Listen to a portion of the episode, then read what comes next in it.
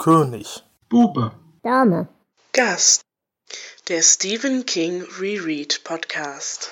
Hallo und herzlich willkommen zur König, Bube, Dame, Gast Sondersendung vom Podstock. Wir haben diesmal wieder eine coole Geschichte für euch. Es wird diesmal nicht ganz so schlimm wie letztes Jahr, aber schlimm genug. Und in diesem Wahnsinn begleitet uns der Hendrik. Hallo. Ansonsten ist natürlich der alltägliche Wahnsinn wieder dabei in Form des Sprumpels. Hallo Flo. Guten Abend. Und selbstverständlich Jonas. Uhu.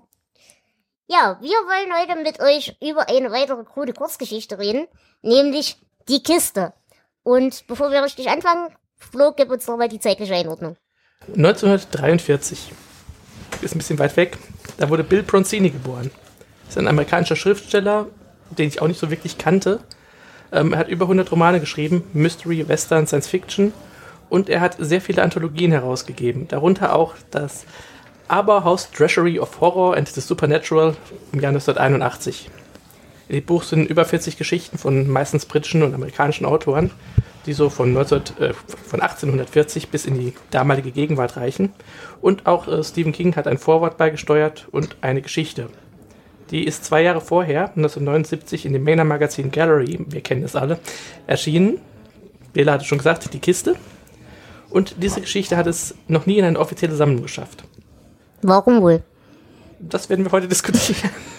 Aber ähm, sie hat trotzdem, ist sie doch schon weit rumgekommen. Ähm, sie ist Teil des Episodenfilms Creepshow von 1982.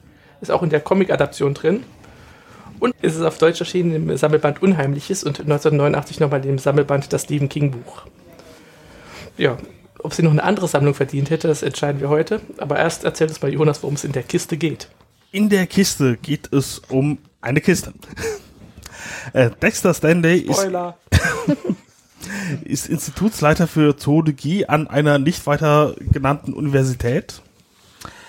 Dieses Institut zieht um in ein neues Gebäude und der Hausmeister macht Dex auf eine alte, ziemlich verstaubte Kiste aufmerksam, die anscheinend schon seit über 100 Jahren unter einer Treppe rumsteht.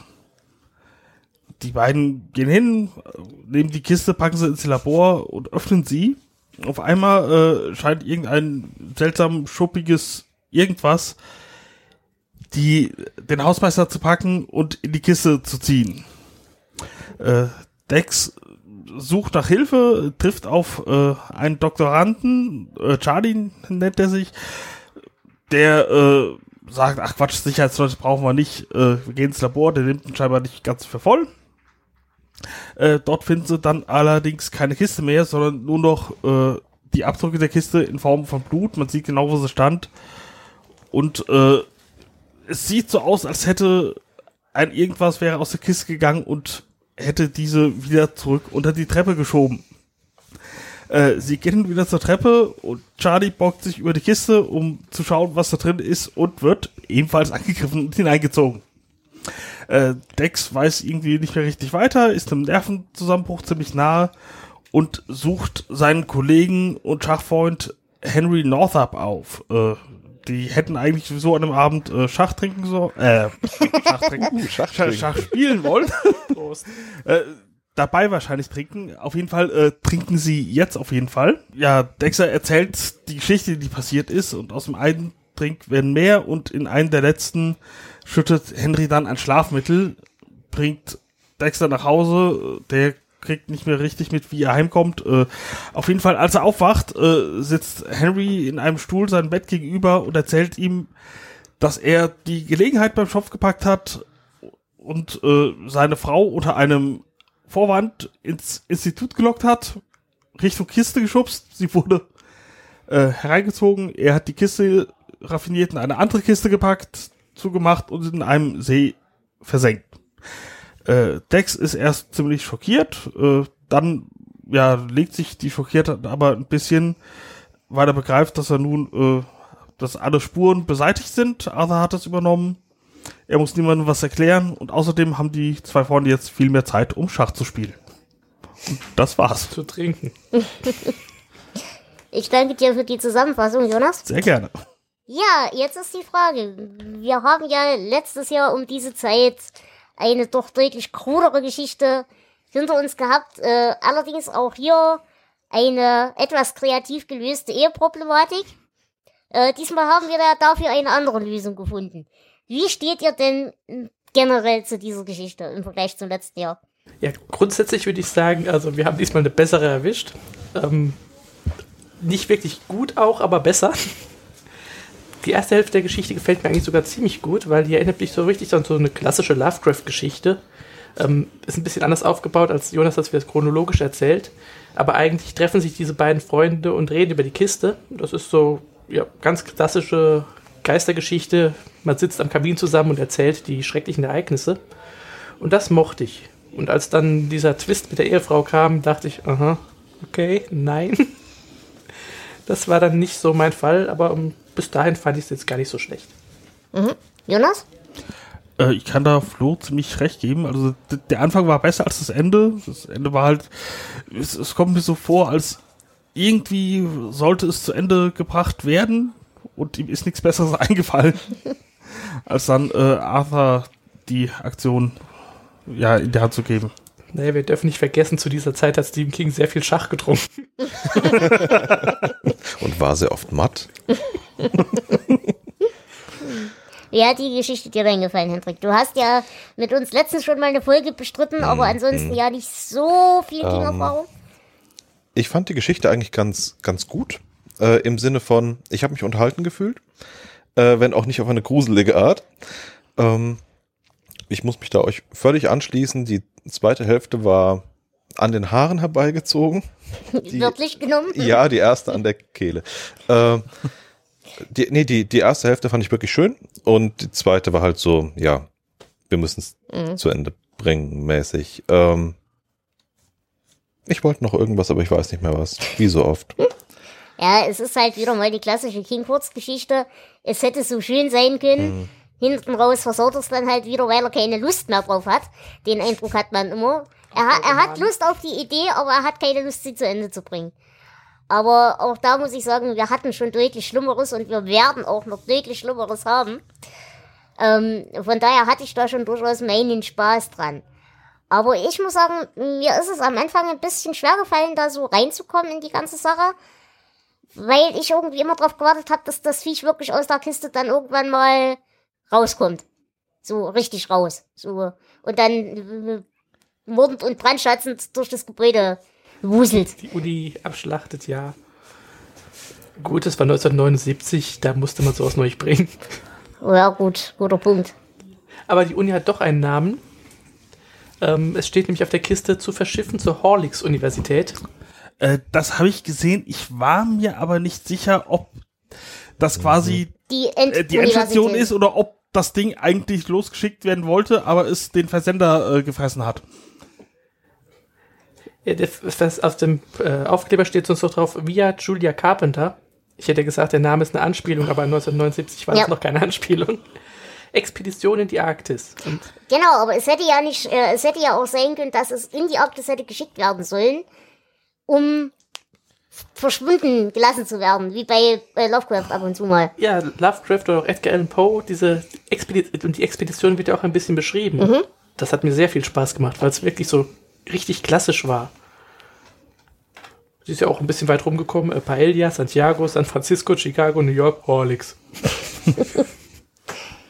ja, wobei mich diese ganze Expeditionssache also er erklärt ja dann auch, dass dieses ganze Arktis-Antarktis-Ding zu der Zeit noch nicht so differenziert wurde, sondern dass es nur südliche und, und nördliche Arktis gab in dem Sinne. Habe ich das richtig immer ja, im Kopf? Äh, zu dieser Zeit war ähm, 1834. Genau. Sagen. Ja. Und ähm, das fand ich am Anfang, gut, ich bin jetzt sowieso ein geografisches Rindvieh, von daher wäre mir das ohne Erklärung auch nicht auf, unbedingt aufgefallen. Aber die Idee fand ich recht hübsch. Und wie gesagt, vor allem eben die Fragestellung, sollte das Ding verschwinden? Also hat man es dorthin bringen wollen und es ist schiefgegangen, es dahin zu bringen und deswegen ist es wieder zurück? Oder haben die das irgendwo in der Arktis ausgebuddelt und fanden es toll und haben es mit heimgenommen? Weil ich hätte ja auch gerne so eine wurdende Nicht-Fake-Kreatur in meinem Keller wohnen. Du hast doch Jonas. Das Hallo. Aber Jonas ist nicht schuppig. Ich, ich wohne auch so weit weg, deswegen. Also es wäre tatsächlich interessanter gewesen, wenn das ausgearbeitet worden wäre in der Geschichte und nicht dann diese äh, ja, Ehekrise gelöst. Aber das kriegen wir leider nicht. Habt ihr denn ähm, mit den Charakteren irgendwie eine Bindung aufbauen können? Ich meine, wir haben uns ja im, im letzten Buch wenigstens aufregen können, dass die Charaktere zwar blass bleiben, aber wenigstens ausreichend dumm sind, dass man sich über sie aus aufregen kann. Ähm, diesmal habe ich so überhaupt keine richtige Bindung gefunden. Also sie sind wieder unglaublich blass, aber ähm, ich finde, sie funktionieren, weil sie extrem stereotyp sind. Man weiß, worauf man sich einlässt, man weiß, was diese Man Figur- kennt die keifende Ehefrau. Ja, ja, ist alles. Wir hatten alle schon mal eine. Gähnende Leere. Spielst du eigentlich noch Schach, Christian? wir, wir haben, Nein, ich trinke. als kleine Erinnerung, wir haben noch eine Partie Schach offen. Ja, da war was. Seit aber seit Jahrhunderten. 2007. Ihr merkt also, die Geschichte ist nicht ganz an der Realität vorbei. Da kommen wir in der späteren Folge. zu. Ich habe seitdem geheiratet.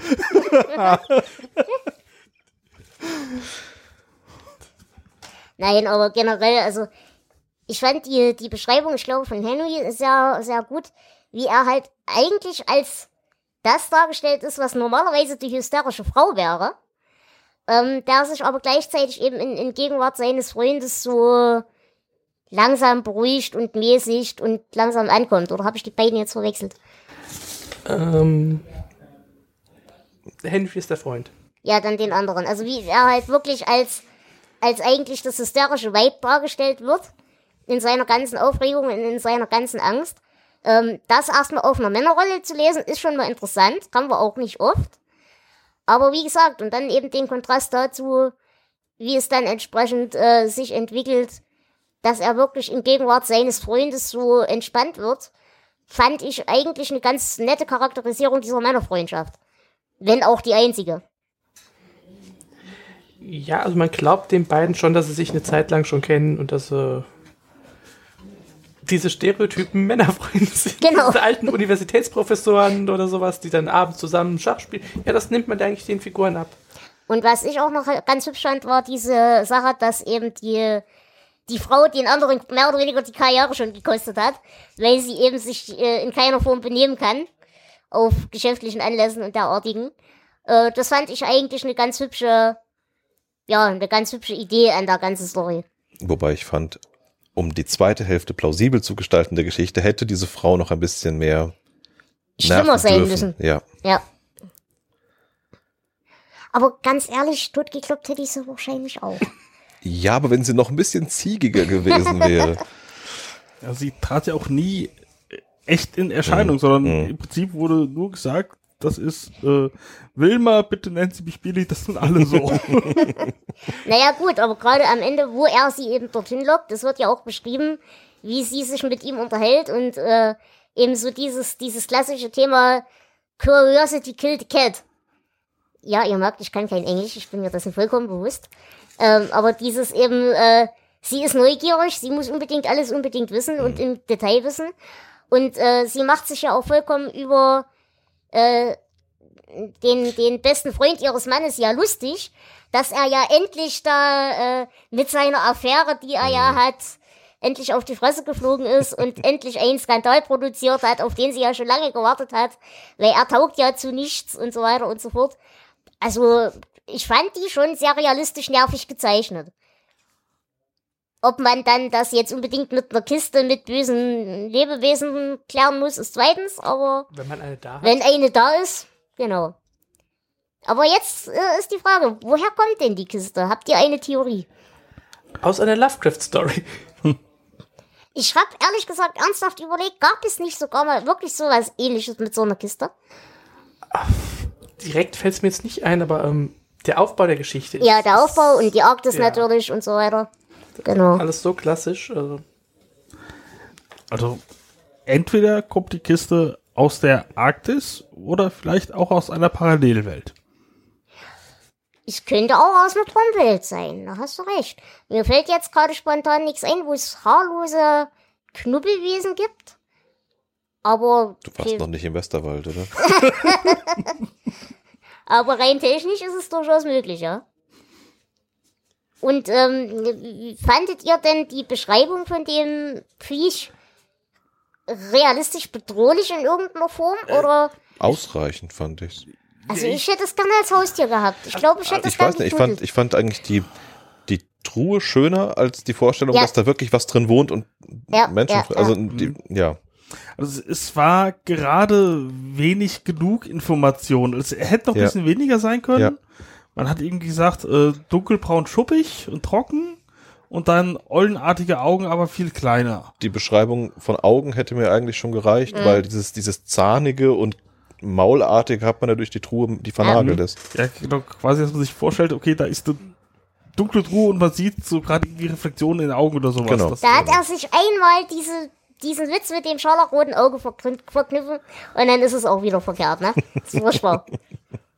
es hätte nicht wahrscheinlich noch rot sein müssen. Es hätten einfach nicht Reflexionen sein können. Wobei er war noch jung damals. Das. Wahrscheinlich wusste er es da noch nicht besser. Nein, aber wie gesagt, also ich fand das Vieh an sich eigentlich ganz knuffig. Ich könnte mir das gut als Haustier vorstellen, weil man hat da ja durch, durchaus ein paar Kandidaten für den Keller. Also ich weiß ja nicht, wie es euch geht, aber Schon. Nein, aber, aber die, die Beschreibung von der Kiste selber fand ich echt hübsch. Und auch eben diese, diese angedeutete Historie, die dahinter steckt. Die hat mir gut gefallen, ja. Das Einzige, was ich nicht so richtig verstanden habe, ähm, der Hausmeister bricht ja das Ding auf. Oder versucht es zumindest aufzubrechen. Und es gelingt ihm ja dummerweise, blöderweise auch. Den Hausmeister fand ich übrigens sehr sympathisch gezeichnet. Es ist einer der eigentlich sympathischsten Charaktere in der Geschichte. Ja, da hätten wir thematisch auch schon wieder Arbeiterklasse, Akademiker, das, äh, die ganz frühen Themen drin. Genau. Nein, und äh, ihn erwischt es natürlich demzufolge als Ersten. Kann man jetzt auch symbolisch sehen, wenn man das möchte. Aber, ähm, nein, er war mir, wie gesagt, erstmal sehr sympathisch. Aber was ich nicht so richtig verstanden habe, die Kiste fällt doch runter. Und ist ja schon angeratscht. Oder fällt die erst bei dem zweiten Menschen runter? Also irgendwann fällt die Kiste auf jeden Fall runter. Und eigentlich hätte sie da meiner Meinung nach kaputt gehen müssen.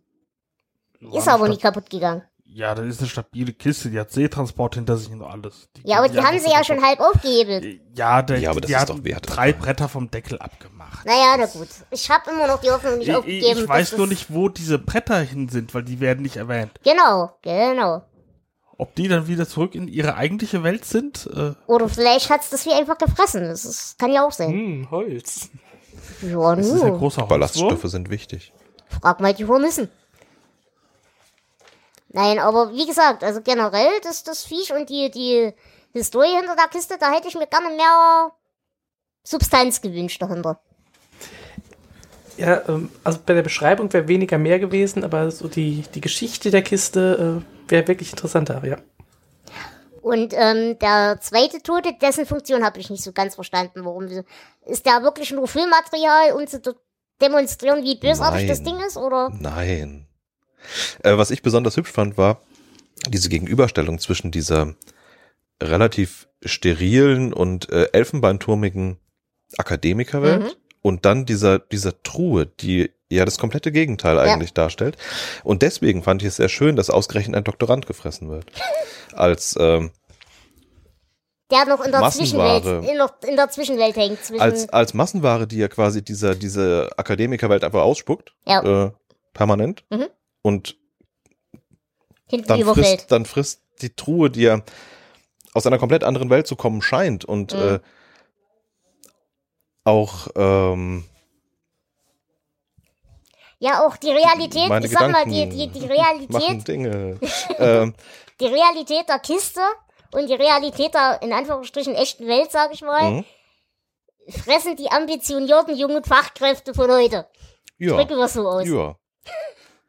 Ja, aber auch dieses, dieses, dieses dreckige Animalische der Kiste frisst das gebildete, zivilisierte. Hast du mal studiert? also mit zivilisiert. Ich kann mich daher nur dunkel dran erinnern, aber Ja, Na, Mich erinnert Aber gut, ich war halt auch äh, Sprachwissenschaftler. Ihr Siehst du. Wissenschaftler seid ihr ja noch mal ein anderer Schlag. ich sitze allein im Labor und gucke. Da kann man besser heimlich saufen.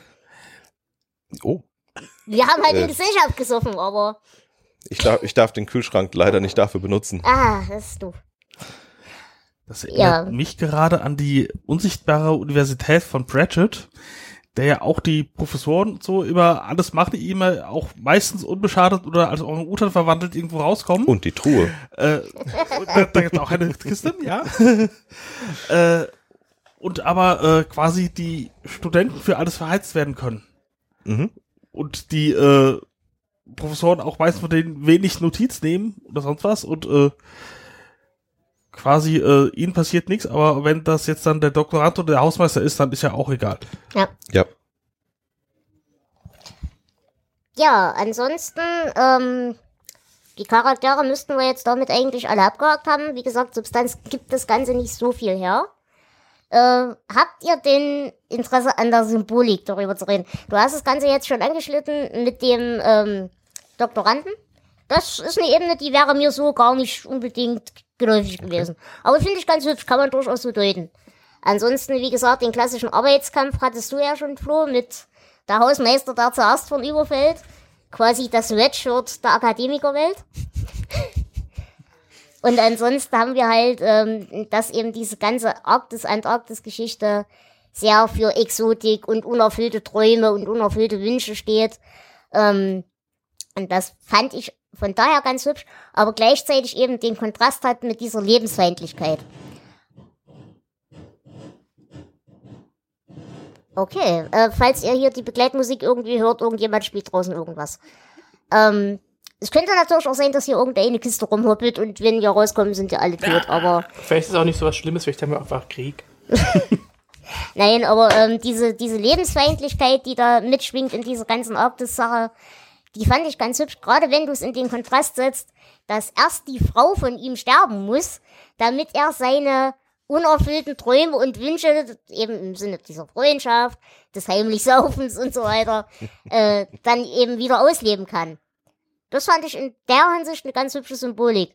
Aber ansonsten ist mir jetzt nicht wirklich viel da untergekommen. Ich vermute, dass mit dem Schach noch ein bisschen Symbolik drin ist, aber ähm, so genau kann ich das Ja, nicht halt sagen. in erster Linie eben das strategische Denken, das er ja braucht, einerseits um so einen Mord zu begehen und das halt entsprechend. Der eine macht den Zug und erzählt ihm von der Kiste und er macht den Zug und bringt seine Frau um.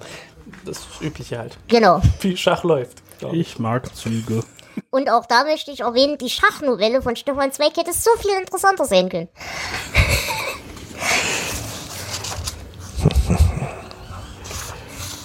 So. Hier blättert jemand und sucht was.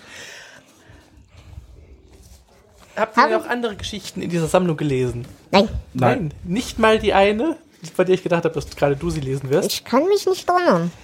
Ähm, da ist eine Geschichte drin von Evan Hunter mit dem Titel Der Scharlachrote König. Oh nein, die ist mir tatsächlich entgangen. Aber es hat natürlich gar nichts ähm, Ja. mit dem zu tun. Ja. Aber das ist mein Stichwort. Habt ihr denn Querverbindungen? Ja, wenn auch ähm, nur sehr obskure. Denn auf der Kiste steht mit schwarzer Kohle das Datum 19.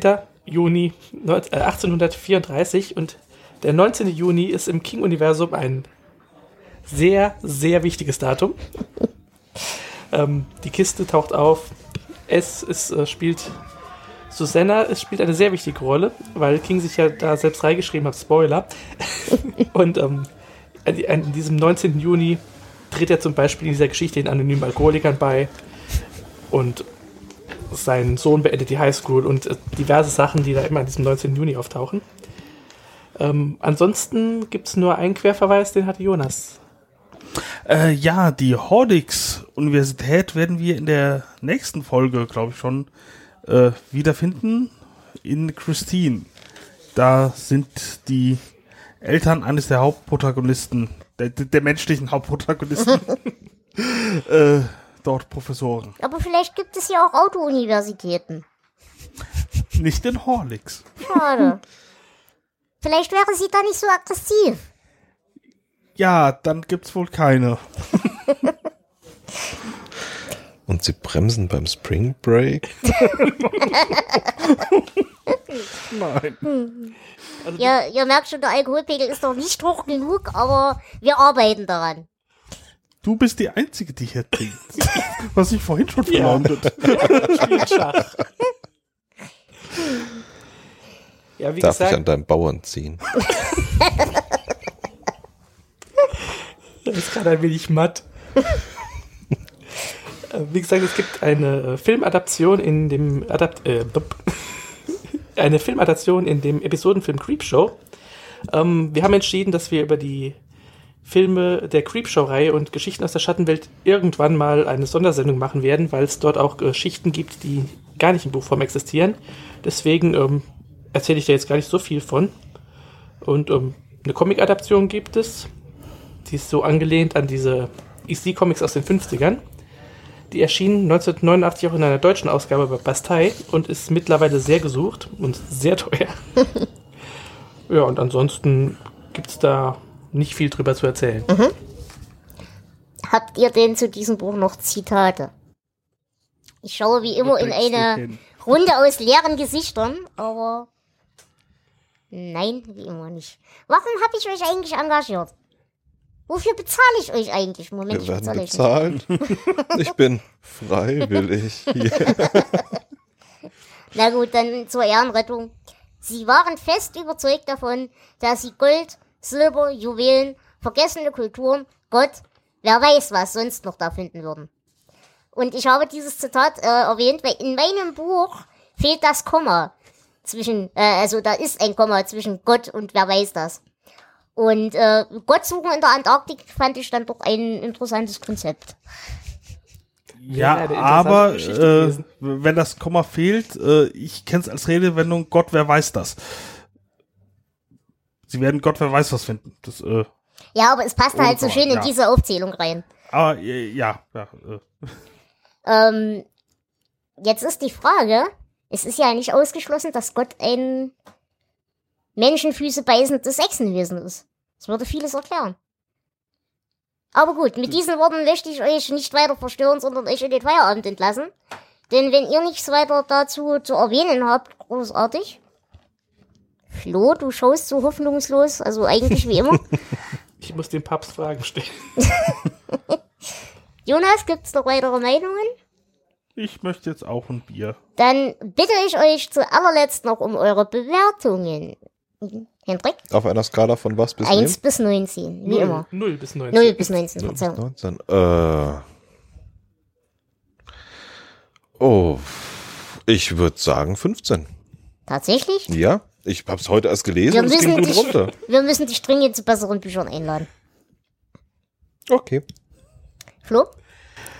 Also 15 gebe ich nicht, aber ich gebe tatsächlich auch 10. Also ich fand es gar nicht so schlecht. Die erste Hälfte vor allem. Ihr macht das doch alles nur, um mich zu sabotieren. Ja, Ja, Jonas? ich gebe acht Punkte. Ja, da kann ich gerade noch so damit leben. Dann würde ich mich dessen anschließen und sagen wir mal sieben Punkte geben. Rein aus Prinzip. Äh, sie, sie war nicht scheußlich. Sie ging sehr leicht zu lesen, sie ging sehr schnell. Äh, der Stil und die Wortwahl war gelegentlich sehr grausam. Also grausam im Sinne von stilistisch grausam. Aber ähm, ja, man kann es sich antun. Also wenn man das Buch eh rumliegen hat, dafür extra kaufen würde ich es nicht. Aber diese Sammlung an sich kann man schon.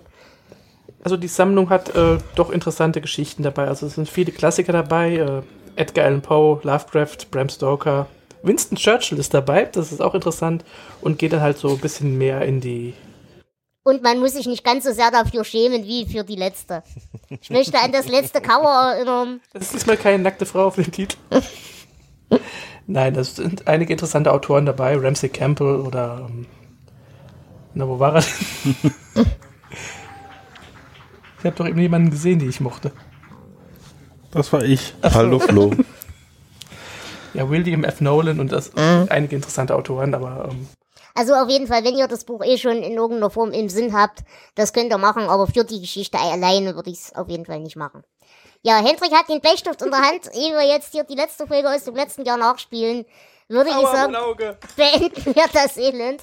Ich bedanke mich ganz sehr fürs Zuhören. Ich bedanke mich auch ganz sehr bei der Lara und bei Kai. Die haben uns nämlich für den heutigen Livestream die Technik gemacht und die Aufnahme. Und wir hören uns dann demnächst wieder. Die nächste Folge wird Christine sein, wenn Ja. ich mich nicht täusche. Und danach bleiben wir bei äh, Curiosity Kills the Cat. Dann kommt Friedhof der Kuscheltiere. Genau. Wir freuen uns auf euch, wenn ihr noch Lust habt. Wir suchen immer noch Menschen, die bei uns bei Blut mitmachen.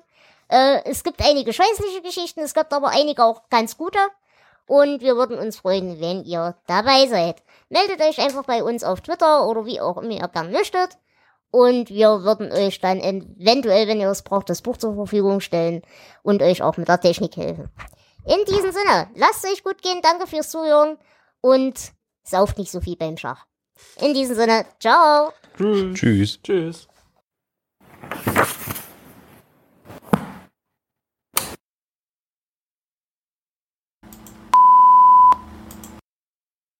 Sind wir da? Ich nehme zumindest schon auf. Oh Mist. Hallo, Aufnahme. Select Stream. B-Show. Jetzt mal rein. Uhu, Hallo Stream. Wer das hört, ist selber schuld. Wer das hört, ist doof. Okay. Das heißt, muss ich jetzt hier klicken? Okay, muss ich jetzt hier draufklicken? Nein. Ah, okay, nee, jetzt selbst. Ich so höre ich mich an, oh mein Gott. Was? Okay, also eigentlich so. Ah, okay, das sind Websites. Okay, braucht die irgendwie ein URL? Danke, Dela, ich mach das das erste Ja, Mal. wir auch. Der da war das. Und der hat das Also da Mikro in den steht doch das Hintergehalt. Gleiche, dass wir, dass wir keine Hörer haben. Ja, dann wird das schon hinhauen. Ja, dann. Das, das passt so Klingt realistisch. Ja. richtig. Klingt nach uns. Ich wüsste nicht, was wir sonst anders machen könnten. Du kannst ja, kannst ja mal testen. Aber irgendwie bin ich jetzt wieder. Ähm. Hat jemand Zitate? Ich hab eins. Echt? Wie immer. Ich habe äh, mein Zitat hat der Hund gefressen. Die Kiste meinst du. Ja.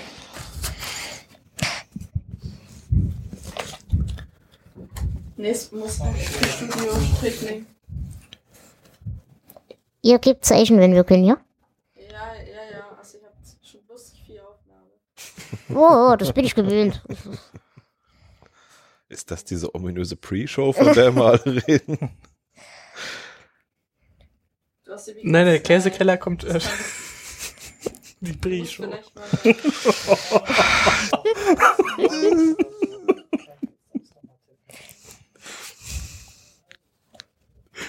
Gut, dass es die Podcasterin nicht gehört hat. Was? Nichts. Wegen Käsekeller. Ja, die Pre-Show. Der war schnell.